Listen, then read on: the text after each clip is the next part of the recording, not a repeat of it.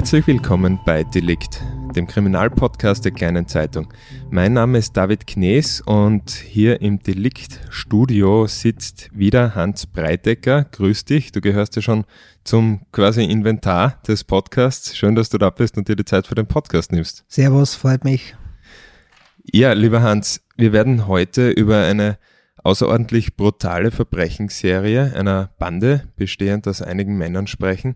Und Bandenkriminalität in diesem Ausmaß kennt man zwar schon, man liest da hin und wieder auch bei uns. In diesem Ausmaß, da kommt einem eher vielleicht eine amerikanische Großstadt oder Südamerika in den Sinn, aber kaum jemand wird an eine Gegend wie Fladnitz an der Raab denken. Genau dort, beziehungsweise in der Region um diesen Ort, haben sich diese Verbrechen aber zugetragen. Und Fladnitz, das ist von uns hier, von der Redaktion aus, eine gute halbe Stunde mit dem Auto entfernt in Richtung Osten, Südosten, war bis 2014 eine eigene Gemeinde, eine kleine Gemeinde mit rund 750 Einwohnern. Und klein war sie auch 70 Jahre davor, nämlich Ende der 1940er beziehungsweise Anfang der 1950er Jahre. Vor einigen Monaten hast du für die Serie in der kleinen Zeitung Tatort Steiermark über diesen Fall geschrieben und du steigst in deinen Text ein mit einer Begegnung des Bürgermeisters von Mitterfladnitz zu einem Zeitpunkt, als die Bevölkerung in der Gegend sich schon kaum mehr auf die Straße getraut hat,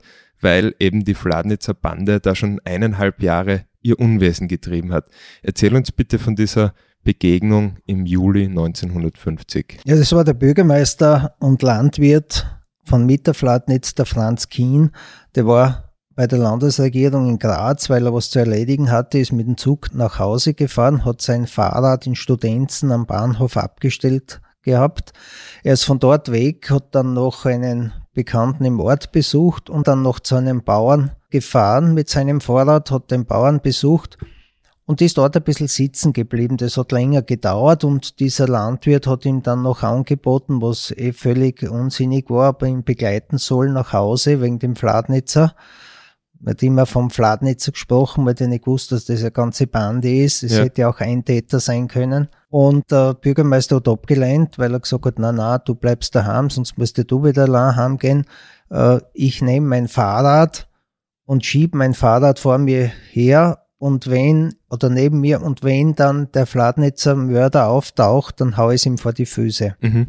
Und das ist, es war schon finster, wie er weg ist am Bauernhof, er musste durch einen Jungwald durch und plötzlich hört er Geräusche und äh, ihm schießt durch, äh, durch den Kopf, jetzt ist der Fladnitzer da. Und hinter ihm springt ein Mann aus dem Jungwald heraus, er trug einen Mantel und der Bürgermeister dreht sich um und hat einmal losgeschrien, mich kriegst du nicht und wollte das Vorrat ihn vor die Füße hauen und dann hat er aber im Mondschein erkannt, dass das der Josef Seidnitzer ist. Mhm. Das, der, war, der war im Ort bekannt, war integriert. Und der Bürgermeister hat dann erleichtert gesagt, ah, du bist das Paperl. Ich hab schon geglaubt, der Fladnitzer ist da und will mich umbringen. Und der Seidnitzer dürfte, es war dann der Fladnitzer, wie sich später dann herausgestellt hat, oder einer der Fladnitzer, und der Seidnitzer dürfte durch diese Aussage so überrascht gewesen sein, dass er keinen Mut mehr gehabt hat zuzuschlagen. Die Hacke, mit der sie immer zugeschlagen haben, hat er unter Mantel versteckt gehabt. Mhm. Er hat dann den Bürgermeister bis nach Haus begleitet und das ist in dieser Nacht nichts mehr passiert. Bürgermeister hat dann ein Jahr später nach der Verhaftung des Seidnitzer mitbekommen, in welcher Gefahr er sich befunden hat in dieser Nacht also unvorstellbar, dass der quasi schon recht gehabt hat mit seiner Vermutung und dann in Erleichterung seinen Bekannten da erkennt und ihn das das Leben rettet. Es gibt ja dann später, werden wir auf das noch zurückkommen, noch im, im Zusammenhang mit dem Josef Seidnitzer ein Erlebnis, äh, wo seiner Frau ähnlich ergangen ist oder ergangen sein dürfte wie dem Bürgermeister. Diese Frau befand sich zwar nicht in unmittelbarer Lebensgefahr, aber sie hat den Seidnitzer geheiratet und hat ihn immer gewarnt, ahnungslos wie sie war, es war eine Witwe, äh, vor dem Fladnitzer. Er soll aufpassen, dass ihm nichts passiert. Sie hatte keine Ahnung, dass sie den Fladnitzer Mörder geheiratet hat. Sie hat ihn vor sich selbst gewarnt. Richtig. Mhm. Diese Fladnitzer, die wir jetzt dann gleich im Detail, beziehungsweise über deren Daten wir dann jetzt gleich im Detail sprechen werden, die waren eigentlich alle gut integriert im Ort, die hat man dort gekannt. Oder in den Orten, es waren ja mehrere Orte. Es waren mehrere Orte, man hat die gekannt, das war am Land früher so üblich. Äh, die Gemeinden waren nicht groß, es hat kaum Fahrmöglichkeiten gegeben, Vorradl, vielleicht ein Autobus. Und äh, man, hat, man hat sich getroffen bei diversen Festen, bei Arbeiten in der Landwirtschaft und daher waren alle irgendwie miteinander verbandelt bekannt. Ja, am Land ja auch heute noch so üblich, in der Stadt vielleicht weniger, aber wenn man da ein bisschen rausgeht aus Graz oder vielleicht auch aus, aus Klagenfurt, dann ist es schon auch heute noch so, dass dieses Vereinsleben, das Ortsleben ja schon was ist, was irgendwie die Bevölkerung verbindet und wo man einfach weiß, wer der Nachbar ist. Ja, das schon, aber es wird, glaube ich, in der heutigen Zeit immer äh, schwieriger, weil, weil viele Leute sich nicht mehr kennen durch ja. den Zuzug und durch die, diese Bewegung, die da im Gang ist. Abzug, Zuzug, sind viele nicht mehr untereinander bekannt. Aber mhm. damals war man eben auch auf den Bauernhöfen auf die Arbeit, auf die Hilfe von Nachbarn angewiesen, von anderen Ortsbewohnern angewiesen. Und da ist es viel intensiver gepflegt worden, dieses Landleben. Ja, so hat sich die Gesellschaft gewandelt. Aber ähm, gehen wir jetzt wieder zurück, nämlich ins Jahr 1949, wo diese Serie ihren Anfang genommen hat. Was war da das, die erste Tat dieser Bande? Ja, die erste Tat, das war am 2. Jänner 1949 in der Nacht, ist die Clement-Mühle abgebrannt. Es war ziemlich bald klar, dass das Brandstiftung war und es sind damals 14.000 Kilo Getreide zerstört worden. Das war, hat einen Wert gehabt von 100.000 Schilling. Das war ein, ein, enormer Schaden. Die Bevölkerung war schockiert, denn man hat ja diese, dieses Getreide für Lebensmittelproduktion für die Tiere äh, gebraucht. Das war plötzlich weg und 14.000 Kilo für diese äh, kleinen Gemeinden war natürlich sehr viel. Äh, es ist dann ermittelt worden ohne ein, einen Erfolg zu haben. Die Gendarmerie hat äh, zwar versucht, den Brandstifter auszuforschen, es ist nicht gelungen. Dann war einige Monate Ruhe, mehr als ein halbes Jahr. Und am 1. August ist dann die Scheune von Karl Frühwirt abgebrannt. Mhm. Äh, das war die zweite Brandstiftung. Und dann ist es schon losgegangen am 1. Oktober 1949 äh, mit dem ersten Mordversuch und mit den ersten Morden. Um 19.30 Uhr an diesem Tag, also 1. Oktober 1949, wurde bei der Bahnstation Dackern eine Straßenfalle errichtet, der der Motorradfahrer Ernst Bachner entkommen konnte. Der mhm. hat das früh genug erkannt, ist entkommen aber die Täter haben nicht aufgegeben. Es hat dann zwei Stunden später, unweit der Clementmühle, die ja, wie wir wissen, im Jänner abgebrannt ist, ist dann der Kleinhäusler Johann Windisch, Vater von drei Kindern, mit einer Hacke niedergeschlagen worden. Er war sehr schwer verletzt. Die Täter haben ihn beraubt und lebend in die Rab geworfen. Johann Windisch ist dort ertrunken. Und in derselben Nacht äh, wird dann in der Nähe der Kraftfahrer Peter Reiter, der zu Fuß unterwegs ist, überfallen, durch Hackenhiebe niedergeschlagen und so übel zugerichtet, dass er diesen Anschlag nicht überlebt. Ja. Als er im Maisfeld dann aufgefunden wird in der Nacht, lebt er zwar noch, aber er stirbt dann einige Tage später mhm. im Krankenhaus. Motiv war wieder Raub. 5000 Schilling hat er eingesteckt gehabt, mit denen er seine Hochzeit finanzieren wollte. Das Geld hat man ihn geraubt. Mhm. Einige Monate später ging es wieder weiter mit einer Brandstiftung. Das war zu Ostern 1950. Ja, da ist das Anwesen der Maria Freismuth in Reitgraben angezündet worden. Das war, das war die dritte Brandstiftung, die den Ort in Angst und Schrecken versetzt hat. Man muss sagen, nach diesen drei Brandstiftungen und nach den zwei Morden und dem einen Mordversuch äh, haben sich natürlich die Ängste gesteigert und die Bevölkerung hat, äh, hat, hat sich nicht mehr auf die Straße getraut. Nur wer müssen hat, ist nachts auf die Straße gegangen. Mhm. Äh, und das Misstrauen gegenüber den Nachbarn, gegenüber den anderen Menschen war sehr groß, denn man hat vermutet, oder befürchtet, dass der Mörder oder die Mörder aus, der, aus dem Ort sind, dass sie unter der Bevölkerung leben, aber man hat ja keine Spur gehabt. Aber es war schon augenscheinlich zu dem Zeitpunkt, dass es sich wahrscheinlich um, um eine zusammenhängende Serie handeln müsste, oder? Das war schon klar. Das, ja. das, das war immer, bei, vor allem bei den Morden war klar, es waren immer die Hackenhiebe. Außer diese Straßenfalle waren, haben, hat immer die Hacke eine Rolle ja. gespielt, nicht? Als Tatwaffe. Mhm. Diese Angst und der Schrecken, die, die haben sich verbreitet, das hat sich gesteigert. Und es ist ja dann äh, nicht, hat ja nicht sehr lange gedauert. Da hat mein nächstes Opfer gehabt, der Traktorführer Jakob Hirt, der war mit dem Fahrrad unterwegs. Durch Beilhiebe ist er so schwer verletzt worden, dass er sein Leben lang behindert bleibt. Er hat den Prozess dann mitverfolgt als, als Schwerstbehinderter. Mhm. Dann ist am 6. August 1950 um 22.50 Uhr das Wirtschaftsgebäude des Landwirtes und Bürgermeisters von Fladnitz, Anton Binder, in Flammen aufgegangen. Wieder ein hoher Schaden, 60.000 Schilling. War damals sehr viel. Und die Abstände sind jetzt immer von Verbrechen zu Verbrechen geringer geworden am 12. August bereits 1950, 22.15 Uhr, in einem Hohlweg am Waldrand vom, äh, des Fladnitzer Berges ist der Hilfsarbeiter Josef Pfeiffer seinen Mördern begegnet. Er hat sich eine Pistole zugelegt. Er glaubt, die schützt ihn vor den Tätern. Ja. Und er hat tatsächlich auch geschossen. Nur die Kugel hat die Täter verfehlt und ist in einer alten Eiche stecken geblieben. Mhm. Und bevor er ein zweites Mal abdrücken konnte, haben ihn schon die Beilhiebe getroffen. Mhm. Er hat noch einige Schillinge eingesteckt gehabt und die Pistole, die haben sie geraubt, die Täter. Ja. Diese Pistole hat dann zu einer Verurteilung einer Frau geführt, einige Zeit später. Auf das kommen wir dann noch zurück, weil mhm. sie hat die, diese Tatwaffe versteckt. Stunden nach dieser Tat ist das Wirtschaftsgebäude des Anton Zieser im Mitterfladnitz abgebrannt. Auch wieder eine Tat dieser Bande.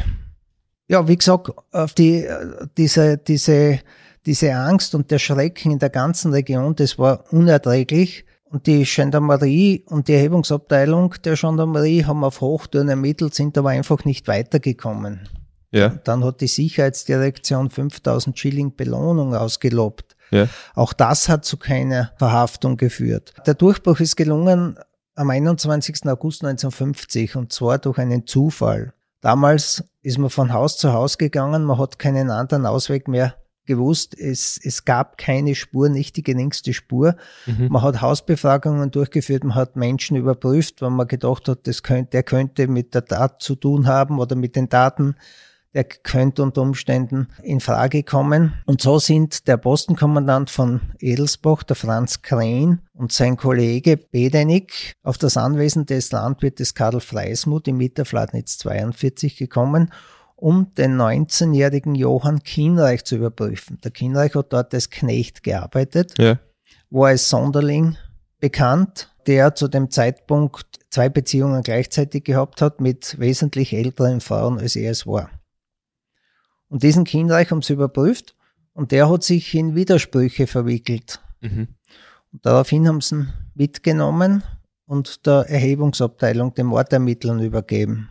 Und bei der Alibi-Überprüfung hat er wiederum kein stichfestes Alibi liefern können, sondern er hat sich wieder in Widersprüche verwickelt. Mhm. Und das war eigentlich der Grund, warum man ihn in Haft genommen hat. Mhm. Und das war schlagrichtig, wie sie dann herausgestellt hat, denn der Johann Kinreich war einer der berüchtigten Fladnitzer Mörder. War es dann gleich klar, dass es eine Bande war? Es war ziemlich bald klar, das hat man vorher schon dann vermutet aufgrund der Intensität der Verbrechen, dass ja. da mehrere Täter unterwegs sein müssen und dass das eine Bande ist. Und der Kinreich hat dann in der Nacht nach seiner Festnahme gleich die Morde am Pfeifer, Windisch und Reiter zugegeben, mhm. sowie den Überfall auf dem Hirt. Und die übrigen Überfälle und Brandstiftung hat er ebenfalls gestanden. Das ist vielleicht auch noch erwähnenswert bei den Bränden bei Zieser und beim Bürgermeister Binder, die er selber gelegt hat hat er ja sehr eifrig löschen geholfen, um keinen Verdacht zu erwecken. Also er war auch bei der, bei der Feuerwehr, hört man auch hin und wieder. Nee, er war nicht, bei, er war nicht bei der Feuerwehr, aber, aber okay. als Nachbar ist man zusammengekommen ja, ja. und man, die Feuerwehr war ja auch nicht so ausgerüstet wie heute mhm. und man hat gegenseitig auch bei, bei Löscharbeiten sich unterstützt und da war der Kinderreich immer dabei und ja, hat sie eifrig gelöscht. Zuerst hat er anzünden, dann hat er sie eifrig gelöscht. Mhm. Und gab es auch ein Motiv? Hat er auch gesagt, warum er diese Taten begangen hat? Ging es ihm dann nur ums Geld? Weil die Beute, die war ja nicht so groß, vor allem bei den Brandstiftungen, da schaut ja nichts raus für ihn. Naja, bei den Brandstiftungen nicht, aber wir wissen, dass bei Brandstiftungen erstens einmal die Lust am Feuer, am Löschen eine Rolle spielt. Und wir wissen auch, dass äh, die, die Steigerung von Brandstiftungen und Umständen äh, zu Seriendaten führen. Das weiß man ja aus der Kriminalistik. Und beim Kienreich war es so, dass sicherlich die Zerstörungswut, die Freude an den Bränden eine mhm. Rolle gespielt hat. Er hat ja auch Komplizen dann gehabt, auf das werden wir ja noch zurückkommen. Es ist dann auch ein Mann verurteilt worden, der dabei war bei den Brandlegungen. Das sind so die Motive für die Brände, aber das Hauptmotiv auch für die Morde war natürlich Raub. Ja. Und da hat er angegeben, dass seine beiden Frauen, also diese wesentlich älteren, ständig mehr Geld gefordert haben. Und außerdem, so das im Protokoll beschrieben, hat er Geld für Zigaretten gebraucht. Der war starker Raucher und sein Geld, sein Gehalt als Landarbeiter, als Knecht hat, hat nicht ausgereicht. Zusätzlich hat er einen Fehler gemacht. Er hat seinen beiden Frauen über die Morde an Windisch und Reiter erzählt mhm. und daraufhin hätten sie noch mehr Geld von ihm verlangt, hat er behauptet. Also sprich, sie haben ihn erpresst. Einer der beiden ist an diese Mitwisserschaft nachgewiesen worden und sie hat dann zweieinhalb Jahre Kerker bekommen dafür. Also er ist dann in einen Teufelskreis geraten. Er hätte gar nicht mehr raus können, außer alles zu gestehen, wenn er da von seinen beiden Geliebten erpresst wird, oder? Nein, ich glaube nicht, dass das äh, nur die Erpressung durch seine beiden Geliebten war. Es war ja eine Bandenkriminalität. Das Geld hat ja nicht nur er allein ja. bekommen, sondern es, es war ja mehrere Bandenmitglieder gegeben und die haben alle abkassiert. Also das, das war schon, um das Einkommen und um ihr Geld aufzubessern, hat man eben diese Taten begangen. Aber er hat das halt so angegeben, dass ihn die Frauen erpresst haben und das dürfte ein zusätzlicher Aspekt gewesen sein, dass ja. er so eifrig dabei war. Wie war das bei den anderen Tätern? Du hast schon gesagt, man hat dann bald festgestellt oder man ist sowieso davon ausgegangen, dass es mehrere Täter sind und es gab dann auch weitere Festnahmen. Ja, der Johann Kienreich hat dann auch begonnen, Namen zu nennen. Unter anderem hat er den Josef Seidnitzer genannt. Eingangs ja schon erwähnt, die Begegnung mit dem Bürgermeister, ja. das war der Josef Seidnitzer. Die Beweise gegen Seidnitzer haben aber nicht ausgereicht, um ihn festzunehmen und also hat man wieder freigelassen. Seidnitzer war 27 Jahre alt zu dem Zeitpunkt. Aber die Spurensicherer der Erhebungsabteilung der Gendarmerie haben neben dem ermordeten Pfeifer einen Schuhabdruck sichergestellt. Und diesen Schuhabdruck haben sie verglichen mit einem Schuh des Seidnitzer. Tatsächlich war das ein Treffer. Das heißt, der Schuhabdruck stammte vom Schuh des Josef Seidnitzer. Aber dieses Ergebnis ist erst später bekannt geworden und zu dem Zeitpunkt, wie das passiert ist, wie die Gendarmerie die Gewissheit gehabt hat, dass das, der Schuhabdruck vom Seidnitzer stammt, also dass der Seidnitzer am Tatort gewesen sein muss, hat er gerade äh, eine Witwe geheiratet, wie man vorhin schon erwähnt hat, diese ahnungslose Frau, die ihn immer wieder vor den Fladnitzern gewarnt hatte. Ja. Er hat sie geheiratet, es haben dann die Hochzeitsglocken geläutet und der Hochzeitszug ist aus der Kirche und Seidnitzer wurde dann direkt vom Hochzeitszug heraus verhaftet. Die Frau muss auch aus allen Wolken gefallen sein. Die Frau war natürlich schockiert, weil sie hatte keine Ahnung gehabt, dass sie mit einem, dass sie einen Fladnitzer Mörder geheiratet hat. Ja, war wahrscheinlich sind, Entscheidungsgrund. Ja, natürlich nicht.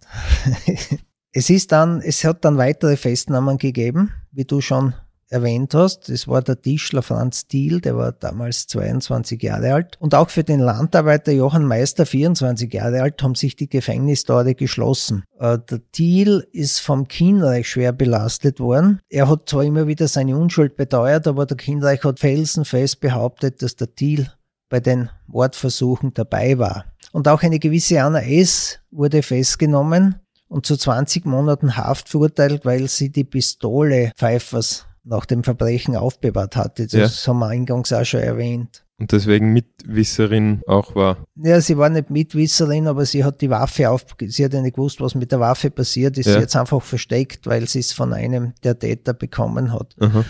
Dann die waren weitere Bandenmitglieder, die wegen Wilddiebstahls verurteilt worden sind. Mhm Aber der Prozess gegen die Fladnitzer selber hat erst viel später begonnen, im, im Juni 1951. Interessant ist auch einmal der Prozessbeginn, denn äh, da haben sie einmal der Seidnitzer, der, der Seidnitzer und auch der Kinreich jeweils die Schuld auf sich genommen. Der Kinreich hat behauptet, er allein war's. Mhm. Der Seidnitzer hat auch behauptet. Das war die Taktik, die die beiden äh, da gespielt haben vor Prozess und sie wollten einfach Verwirrung stiften und vielleicht haben sie gehofft, dass, sie, dass es zu keinem Urteil kommt, weil man nicht beweisen kann, wer was gemacht hat. Ja, ist auch ungewöhnlich, oder? Also das hört man nicht oft, diese Taktik, dass zwei die ganze Schuld auf sich nehmen. Ich habe das in Graz bei einem Raubüberfall, bei einem Raubmord erlebt, einmal, ich glaube, das war 40 Jahre später, wo drei Täter waren, wo jeder gesagt hat, ich war's und das Gericht ja. freigesprochen hat, weil das heute nicht mehr geht, dass man alle verurteilt, wenn einer sagt, ich war's, der andere, der andere nimmt die Schuld auf sich. Also die sind alle drei freigesprochen worden und vielleicht hat man damals schon mit dieser Taktik gespielt ein bisschen. Interessant ist auch zu dem zu sagen, dass im Prozess auch mehrmals der Name Franz Ziehenberger gefallen ist. Das war ein Tischlermeister und ein Schwager des Seidnitzer. Auf den kommen wir auch noch später dazu. Denn im Prozess ist schon irgendwie das in die Richtung gegangen, dass man vermutet hat, dass der Ziehenberger der Kopf der Bande gewesen sein könnte. Und ja. die Bevölkerung war ja auch überzeugt, dass der Kopf der Fladnitzer noch nicht im Gefängnis sitzt zu dem Zeitpunkt, wie der Prozess stattgefunden hat. Auf das werden wir dann noch später zurückkommen. Es haben sich hartnäckig die Gerüchte gehalten und es sind ja weiterhin Verbrechen passiert. Mhm. Aber nicht mehr in dem Ausmaß. Ja. Die Verhandlung hat dann, oder der Prozess, das hat dann zwölf Tage gedauert. Dann mussten die Geschworenen 61 Fragen beantworten. Das müssen wir vorstellen. Der Termin für die Urteilsverkündung hat sich natürlich verzögert. Der Saal, vielleicht nur kurz geschildert, so wie es aus den Unterlagen, war überfüllt. Die Leute haben sich für diesen, wollten dabei sein, wenn die äh, verurteilt werden oder äh, freigesprochen. Man hat schon gerechnet, dass das Schuldsprüche wären. Vielleicht hat man beim Deal und beim Meister das nicht so vermutet, mhm. wie es dann ausgegangen ist. Sind dann auch, das hat mich, wie ich die Akten gelesen habe, sehr beeindruckt, dass der Vater des ermordeten Pfeifer dort gesessen ist unter den Leuten und der eben zum Krüppel geschlagene Hirt, so ist es formuliert, und auch die Witwe des ertränkten Windisch. Also die wollten sich auch noch das Urteil anhören. Ja. Es hat sich das Urteil, wie gesagt, verzögert. Schließlich und endlich hat dann der Obmann der Geschworenen, das war der Landwirt Viktor Golob aus Gamlitz, den Wahrspruch verkündet. Ergebnis, alle Angeklagten wurden für schuldig befunden. Wie fiel das Strafmaß aus jeweils? Der Josef Seidnitzer hat lebenslangen Kerker bekommen. Der Johann Kienreich hat die Höchststrafe von 20 Jahren. Er war ja jugendlich noch zum Zeitpunkt der Daten. Mhm. Damals war ja die Volljährigkeit erst mit 21 Jahren gegeben. Der Thiel hat wegen zweifachen Raubmordversuchs 20 Jahre ausgefasst und der Meister wegen zweifacher Brandstiftung 12 Jahre. Aber mit der Urteilsverkündung beziehungsweise diesen Strafen, die das Gericht vergeben hat, war dieser Fall noch nicht zu Ende. Nein, das letzte Kapitel ist bis heute noch nicht geschrieben. Es gibt da gewisse Ungereimtheiten nach wie vor. Zum einen haben sich damals schon die Gerüchte, wie gesagt, verdichtet, dass der Kopf der Fladnitzer noch auf freien Fuß ist.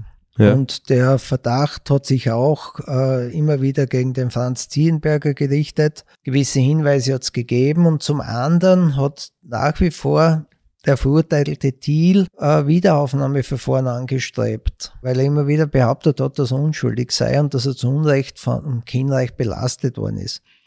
Aber das hat alles nichts genützt. Erst einige Zeit später hat dann ein Eisenerzer Rechtsanwalt sich des Falles angenommen und dann ist wieder ermittelt worden. Dieser Eisenerzer Rechtsanwalt hat bei der Generalprokuratur in Wien erreicht, dass die Akten noch einmal durchgearbeitet werden vom General, von der Generalprokuratur. Ja. Und diese hat dann beim obersten Gerichtshof in Wien eine Nichtigkeit zur Wahrung des Gesetzes eingereicht. Das Ergebnis ist für das Landesgericht Graz niederschmetternd ausgefallen. Acht Beschlüsse wurden aufgehoben. Mhm. Es ist aber zu keiner Wiederaufnahme im Fall Deal dann gekommen, was unmittelbar bevorstand. Ja. Äh, und zwar deshalb nicht, weil der Kienreich dann zugegeben hat, dass er den Deal äh, belastet hat, weil ihn der einmal ein Mädchen ausgespannt hat. Fälschlich belastet hat. Fälschlich. Deal war definitiv unschuldig und ist dann nach fünf Jahren Gefängnis freigekommen. Das Aha. war, wie gesagt, in Mitte der 50er Jahre. Er ist fünf Jahre unschuldig im Gefängnis gesessen. Ja, und jetzt hat natürlich auch der wegen der Brandstiftungen verurteilte Meister eine Wiederaufnahme wollen. Das hat aber dann das Oberlandesgericht Graz abgelehnt Warum? derzeit. Ja, weil es, weil es keine Gründe gegeben Ja. hat. Das war einfach an, anders gelagert. Der Deal war definitiv fälschlich beschuldigt worden. Okay. Das war beim Meister nicht der Fall. Und der hat gedacht, dass er in seinem Fahrwasser da vielleicht dann auch rauskommt. Genau. Aber unter dem Fahrwasser ist er nicht mitgeschwommen. Dieser Justizirrtum hat dann noch weitreichende Folgen gehabt. Es hat sich das Parlament damit auseinandergesetzt. Mhm. Und der Justizausschuss hat sogar einen Untersuchungsausschuss eingesetzt, der eigentlich alles bestätigt hat, was Ja. man im Zuge, was die Generalprokuratur schon auf den Tisch gelegt hat. Aber es sind ja weiterhin Verbrechen passiert und es hat Hinweise gegeben, immer wieder, das, das ist nicht, diese Gerüchte sind nicht abgerissen, dass der Kopf der Fladnitzer Bande noch auf freien Fuß ist. Und so hat man im Herbst 1955 neuerlich begonnen zu ermitteln. Der Josef Seidnitzer hat sich bereit er- erklärt, dabei behilflich zu sein und er ist von Lokalaugenschein zu Lokalaugenschein ausgeführt worden. Dabei haben die Gendarmen äh, größte Mühe gehabt, ihn vor einem Lynchmord zu bewahren. Die Bevölkerung war so aufgebracht, wenn sie ihn erwischt hätten, hätten sie, ihn, glaube ich, Das hatten wir ja schon einige Male im Podcast. haben wir mit der Mörderbande in der Obersteiermark schon mal mit dieser Familiengeschichte Ja, wo die Leute geschrien haben, hängt es auf und da war es ähnlich. Äh, durch den Seidnitzer konnten aber weitere Verbrechen, Überfälle geklärt worden, die gar nicht angezeigt worden sind. Diebstähle ebenfalls. Dann haben sie zwei geraubte Brieftaschen sicherstellen können. Das hat aber alles dann nichts genützt. Es ist zwar zur Verhaftung von Seidnitzer Schwager Franz Ziedenberger gekommen, der war 41 Jahre alt, weil sich die Verdachtsmomente gegen ihn verdichtet haben. Und der Seidnitzer Neffe Ottmar Fuchs ist ebenfalls 23 Jahre alt, ist ebenfalls festgenommen und in Untersuchungshaft genommen worden. Prozess gab es allerdings keinen. Und zwar deshalb nicht, weil sich einerseits der Seidnitzer in der Zelle am 17. Juli 1955 erhängt hat, konnte nicht mehr aussagen vor Gericht, sondern man hat nur das Ergebnis gehabt, was bei den Voruntersuchungen und bei den Lokalaugenscheinen zutage gekommen ist. Und genau zwölf Monate später hat sich der Ziehenberger vor dem Wandspiegel in seiner Zelle mit einem Taschenfeitel die Kehle durchgeschnitten. ja. Also er war einer der Hauptverdächtigen wieder nicht greifbar, war tot. Und dabei noch eine Botschaft hinterlassen. Das ist richtig. Er hat mit seinem eigenen Blut auf einem Poppendeckel draufgeschrieben, das Wort Menschenmörder. Das war eine Nachricht an den Un- Untersuchungsrichter. Aber Ja. was er damit gemeint haben könnte, weiß man wahrscheinlich nicht. Das weiß man nicht, das kann man so auslegen, kann man so auslegen. Mhm. Und neun Monate später ist dann auch der Ottmar Fuchs enthaftet worden. Also das Verfahren eingestellt worden. Und damit war zwar dann Ruhe im Ort, aber die Frage, ob der Ziehenberger der Kopf der Fladnitzer war, ist bis heute ein Geheimnis geblieben.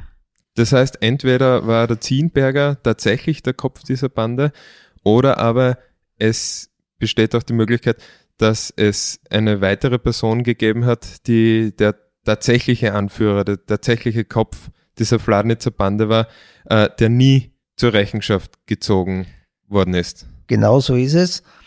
Aber es hat keinen weiteren Verdächtigen, namentlich Verdächtigen gegeben.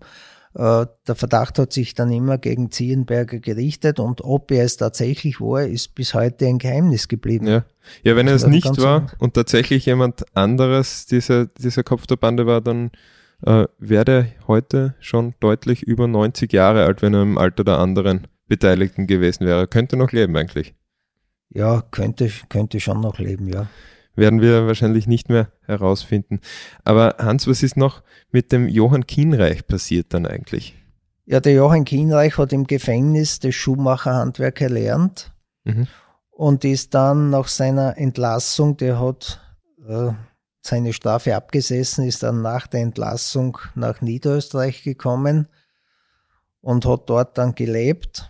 Und am 13. Juli 1987 ist auch er dann verstorben. Mhm. also der letzte verurteilte Fladnitzer. Aber soweit man weiß, hat er dann ein rechtschaffendes Leben geführt nach der Haft? Ja, er hat, er hat äh, in Niederösterreich gelebt und gearbeitet. Ja, ja, aber er ist nicht mehr straffällig geworden. Er ist nicht mehr straffällig geworden. Ja. Ich lese mich ja vorher auch immer ein bisschen ein und recherchiere ein bisschen zu diesen Geschichten, die du uns dann mitbringst ähm, in Vorbereitung eben für diesen Podcast. Und da bin ich durch Zufall auf eine Dissertation, auf eine Geschichte-Dissertation von einer gewissen Edith Blaschitz äh, von der Wiener Uni aus 2009 gestoßen. Der Titel heißt Populärer Film und der Kampf gegen Schmutz und Schund das ist unter Anführungszeichen. Da wird dieser Fall eben auch am Rande zwar nur sehr kurz behandelt, aber ich habe das sehr interessant gefunden, deswegen würde ich das jetzt gern kurz vorlesen, ähm, was da zu dem Thema steht. Als die Polizei im August 1950 nach einer beklemmenden, über Monate andauernden Mordserie im steirischen Ort Fladnitz drei Täter verhaftete, beschrieb sie die Presse sofort als eifrige Kinogänger. Ein Umstand, der nie konkretisiert werden konnte. Die steiermärkische Landesregierung sah den Zusammenhang mit Filmkonsum jedoch als gegeben an. Sie reagierte auf die Fladnitzer Mörder bzw. einem in der Steiermark zu diesem Zeitpunkt verzeichneten Anstieg der Kriminalität, indem sie als Maßnahme moralischen Notstandes alle steirischen Kinobesitzer aufforderte, ein halbes Jahr freiwillig auf die Vorführung von Kriminalfilmen zu verzichten. Die Kinobesitzer verwiesen jedoch auf große wirtschaftliche Schäden, die durch das Abbestellen bereits angeforderter Filme entstehen würden. Der Aufruf der steirischen Landesregierung blieb somit wohl großteils folgenlos. In der Presse allerdings wurde wieder der Ruf nach Zensur laut. Auf demokratischen Wege sei wohl nichts zu machen, urteilte das Steirer Blatt. In der Folge forderten auch der Gemeinderat der Stadt Innsbruck und der Stadtsenat der Stadt Salzburg eine Absetzung von Anführungszeichen Gangsterfilmen. Zuvor hatte die österreichische Gemeinschaft zum Schutz des Kindes in einem Schreiben an alle Bürgermeister der österreichischen Städte gefordert, Maßnahmen zu ergreifen, um die heranwachsende Jugend vor den gefährlichen Einwirkungen der in den Kinos laufenden Gangsterfilme zu bewahren. Das Zitat ist hier zu Ende, aber das war in der Nachkriegszeit tatsächlich eine große Debatte, die auch von der katholischen Kirche vorangetrieben worden war und auf die der Gesetzgeber auch aufgesprungen ist. Und es gab schon am 31. März 1950 eben dann ein, ein Bundesgesetz über die Bekämpfung unzüchtiger Veröffentlichungen und den Schutz der Jugend gegen sittliche Gefährdung oder kurz das Schund- und Schmutzgesetz. Das ist spannend, oder? Also ja, das ist, das ist schon sehr spannend, wie man damals gedacht hat und gedickt hat. Äh, nur wenn man das umlegt auf die heutige Zeit, dann müsste man heute nur mehr Mord und Totschlag haben, weil jeden ja. Abend der Fernsehkrimi oder zwei bis drei Fernsehkrimi laufen. Und das ist nicht der Fall. Also die haben sicherlich nicht gemordet und, und gebrandschatzt, äh, weil, weil sie Kino, im Kino waren, sondern das hat andere Gründe gehabt.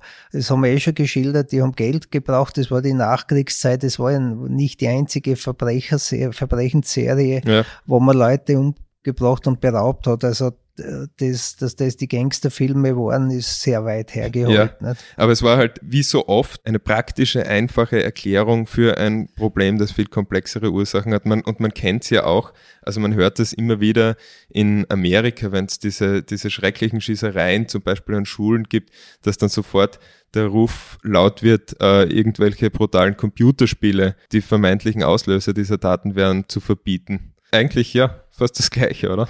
Naja, es ist wie gesagt, es ist heute schon ein bisschen anders, weil diese Computerspiele, da ist der Zugang schon anders, wie wenn ich ins Kino gehe und mir einen Kriminalfilm anschaue oder im Fernsehen.